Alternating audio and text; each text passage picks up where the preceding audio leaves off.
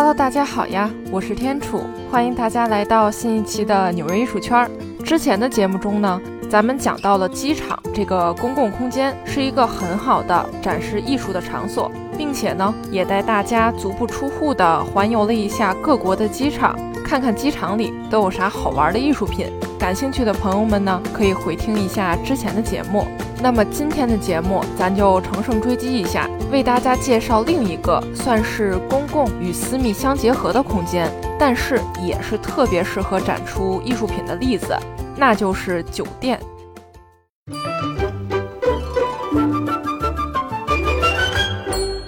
咱们想象一下哈，在入住酒店的时候，大多数情况呢，咱都是拖着大包小包的行李，掏身份证和银行卡。办理繁琐的入住手续，那要是拖家带口的话呢，就真的更累了。反正总而言之吧，长途旅行所带来的那种疲惫感呢，让人们真的无暇顾及酒店公共区域的装饰，真的只想拿到房卡进入房间，好好的睡上一觉。那当代年轻人旅游时入住酒店的方式更是不得了，在酒店房间睡到大中午，点外卖，然后看剧。基本上一天二十四小时，得有一半的时间赖在酒店里。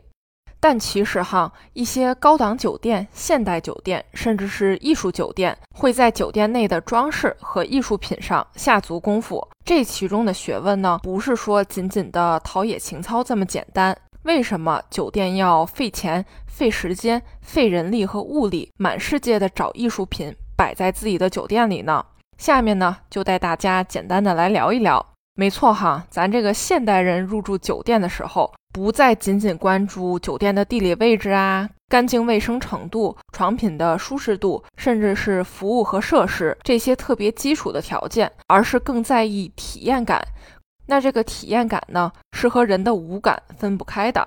那在上世纪七十年代的时候，速八酒店。在美国南达科他州开业，那首家开业的速八酒店呢，是一间拥有六十间客房、价格仅为每晚八点八八美元的汽车旅店。它的主旨呢，就是为客人带来干净舒适的住宿和热情友好的服务。那其实早在那个时候，速八酒店就已经在艺术品上下足了功夫。你想象一下，在狭小的房间里挂着好莱坞明星的数字油画。或者是古朴村庄中溪水潺潺的那种风景画，还是那种毛茸茸的质感。不过，与其说是在房间里挂艺术品，不如说是装饰品。更是有媒体直接说，速八酒店这些艺术品都是廉价且媚俗的装饰画。的确哈，这个速八酒店和那些老牌高级酒店中高雅的艺术品，就比如说油画、纸本画、小雕塑，相对比一下。这个速八酒店的装饰呢，的确是显得比较廉价。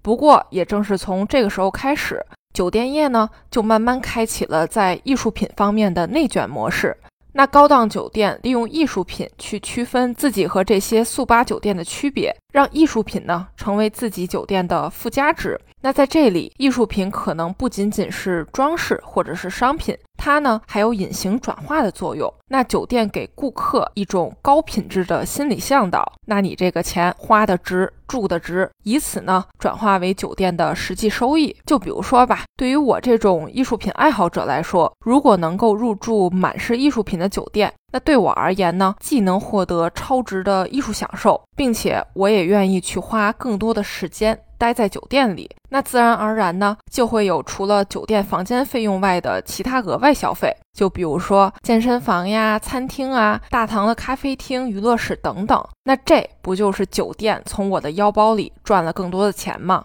那么对于普通游客来说，尽管这些挂满艺术品的高档酒店房费比较贵，那他们呢却能获得在其他酒店难以得到的意外惊喜，也算是一种特别的体验。在二零一八年，美国某非营利组织进行的一项调查结果显示，百分之七十二的受访者，他们呢都更喜欢在酒店这些非专业艺术场所去欣赏艺术。其实特别好理解哈，毕竟美术馆和画廊总会给人一种呢冷冰冰、没有办法亲近的感觉，但是酒店、机场这些非专业的艺术场所呢，会给人一种很放松的感觉，对艺术品的感知呢，肯定也是不一样的。尤其是在社交媒体网红滤镜的年代之下，如何在酒店拍照发朋友圈、小红书等社交媒体，那泳池、落地窗、大床房、高级早餐。这些呢还是过于老套。如果是艺术品作为被拍摄的主题的话，不仅在视觉上更加具有吸引力，更是可以彰显文艺青年的气质。那这对酒店而言呢，客人的反馈也是最好的宣传素材，能够彰显酒店的个性化。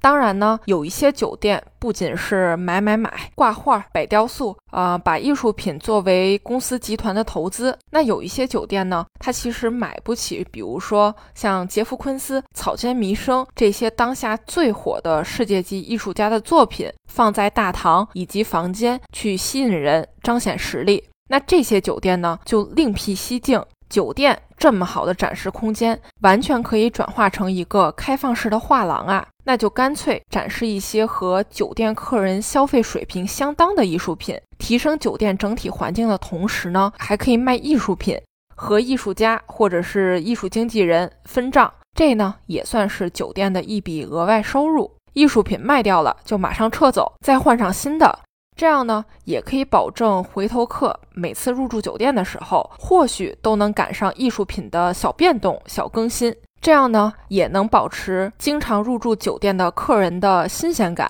不过，最最最重要的就是，这特别能吸引潜在的艺术品买家和金主爸爸。得一拍大腿，在酒店摆艺术品、卖艺术品这件事儿，哎，就成了。一个字，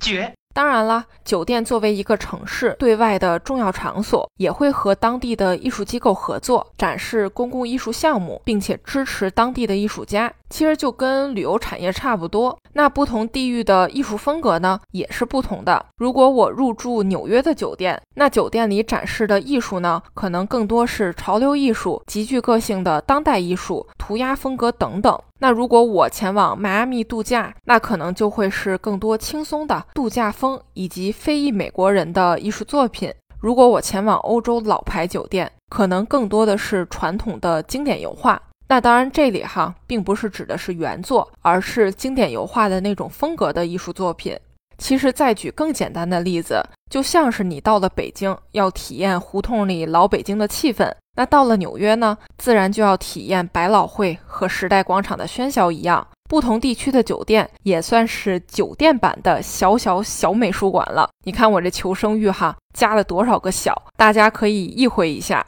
对于艺术家而言呢？酒店自然是一个最直接的展示舞台，同时呢，现在随着全球艺术商业化的不断完善，那么艺术画廊啊、艺博会等等也会慢慢介入酒店的系统中。那讲到画廊和酒店的合作，必须得给大家拿出一个特别的例子了。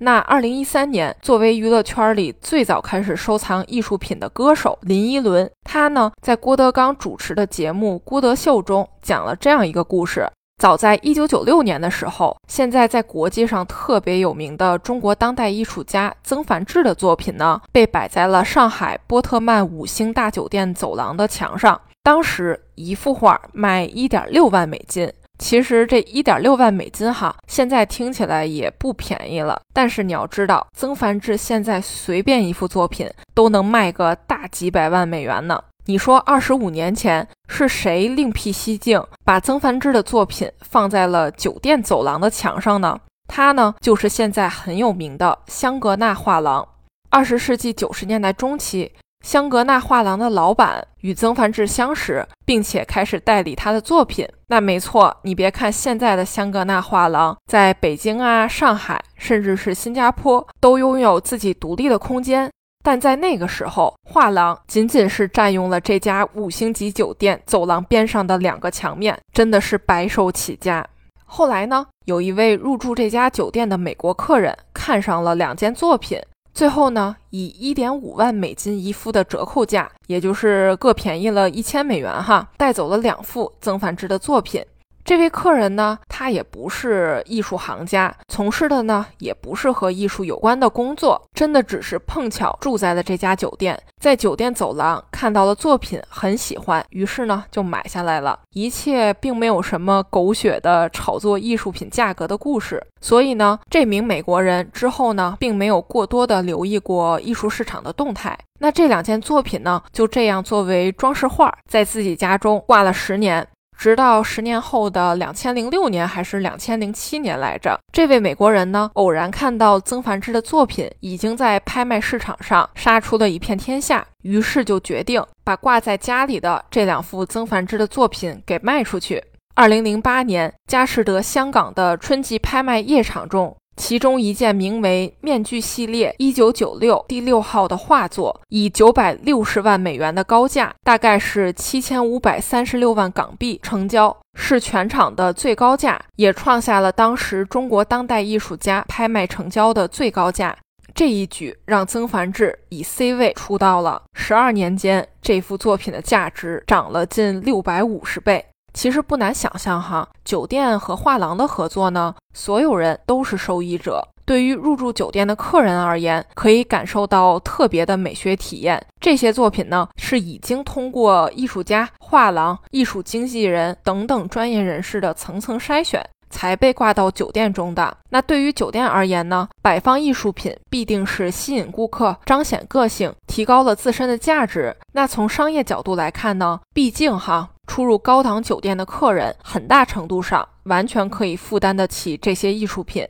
那再给大家举一个例子，这个呢是我亲身体会过的。去年新冠疫情刚刚好转之际，我呢就在纽约第五大道上压马路，到处溜达。那在经过一家酒店的时候呢，我就无意间往那个巨大的落地窗户里瞟了一眼，结果映入眼帘的就是二十世纪美国艺术大师亚里克斯·卡茨的作品。这是哪家酒店这么有钱啊？为什么会有卡茨的作品呢？这些作品是不是原作？会不会是仿制品呢？我当时真的一边琢磨这些问题，一边呢就趴在玻璃上，跟痴汉一样看着这件作品。那插一句哈，如果你还不知道亚历克斯·卡茨是谁的话，欢迎回听纽约艺术圈之前的节目《当代艺术界宠妻狂魔第一名亚历克斯·卡茨》。在这期节目里呢，我详细的介绍了这位艺术家，在这儿呢就不做过多的展开了。反正总而言之呢，看了招牌才知道这家酒店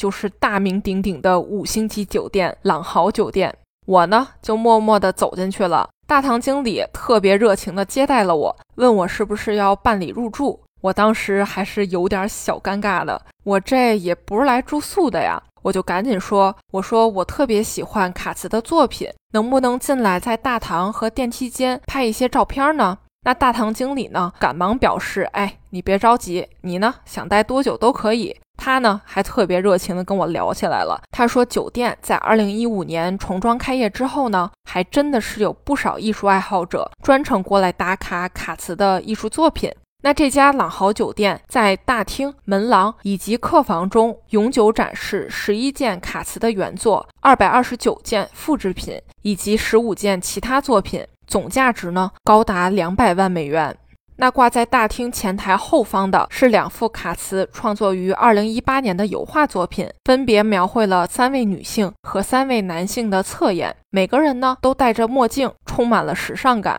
甚至远远看过去，仿佛画面中的三男三女正在前台排队办理入住手续。那拍完照片向大堂经理致谢后呢，我真的是偷笑着走出来了。那为什么会偷笑呢？其实作为艺术爱好者，我走进这家酒店大堂后的感觉呢，就像是迪士尼的粉丝闯入了主题乐园，电竞爱好者们入住了电竞主题的酒店，那火锅爱好者们呢，一头扎进了重庆枇杷园一样。并且呢，和在美术馆、画廊等专业性的艺术机构，只能在西装革履的保安眼皮子底下，远远的去看看这些作品的感觉呢，真的是不一样。这回我可是在保证不碰到艺术品的情况下，近距离的观看了这些作品，这福利真的是太诱人了。当然哈，除了你得仰着脖子看的艺术品，或者是酒店大堂中央巨大的雕塑作品之外，酒店呢也有极具互动性的艺术品，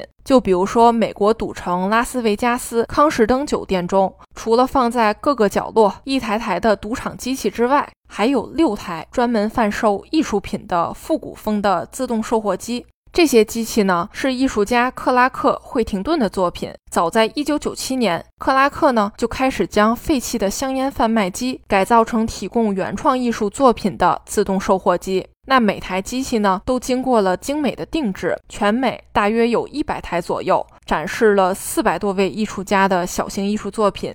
那艺术品呢，就被放在香烟盒大小的盒子里。艺术品通过手拉分配机制分发给客人，就像是老式的香烟自动售货机一样。尽管机器上有艺术家的名字和一些图案，但说实话哈，这么模糊的信息，你并不知道里面具体是什么小小的艺术品。其实你可以理解成为艺术版的盲盒贩卖机。这些机器呢，分布在各个不同的地点，酒店呢就是其中之一。拉斯维加斯的这个康士登酒店就是拥有这个艺术贩卖机最多的场所，也是第一家接纳它的酒店。你想象一下哈，赌钱赌腻了，花五美元买一个艺术品盲盒娱乐一下，真的是特别可爱。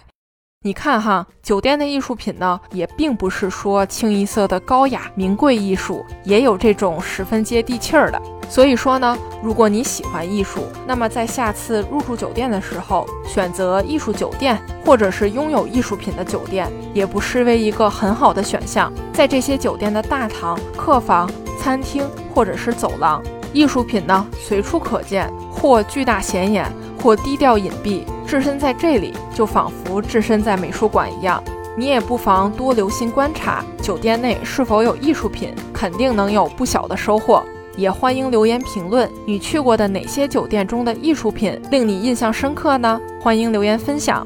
好啦，这一期的纽约艺术圈就是这样啦。我是天楚，我在纽约，下期见啦。纽约艺术圈中到底有多少不为人知的故事？这里是纽约艺术圈，我是天楚，我在纽约，带你唠唠纽约艺术圈里那些可可爱爱、奇奇怪怪的小故事。希望你也会和我一样爱上它。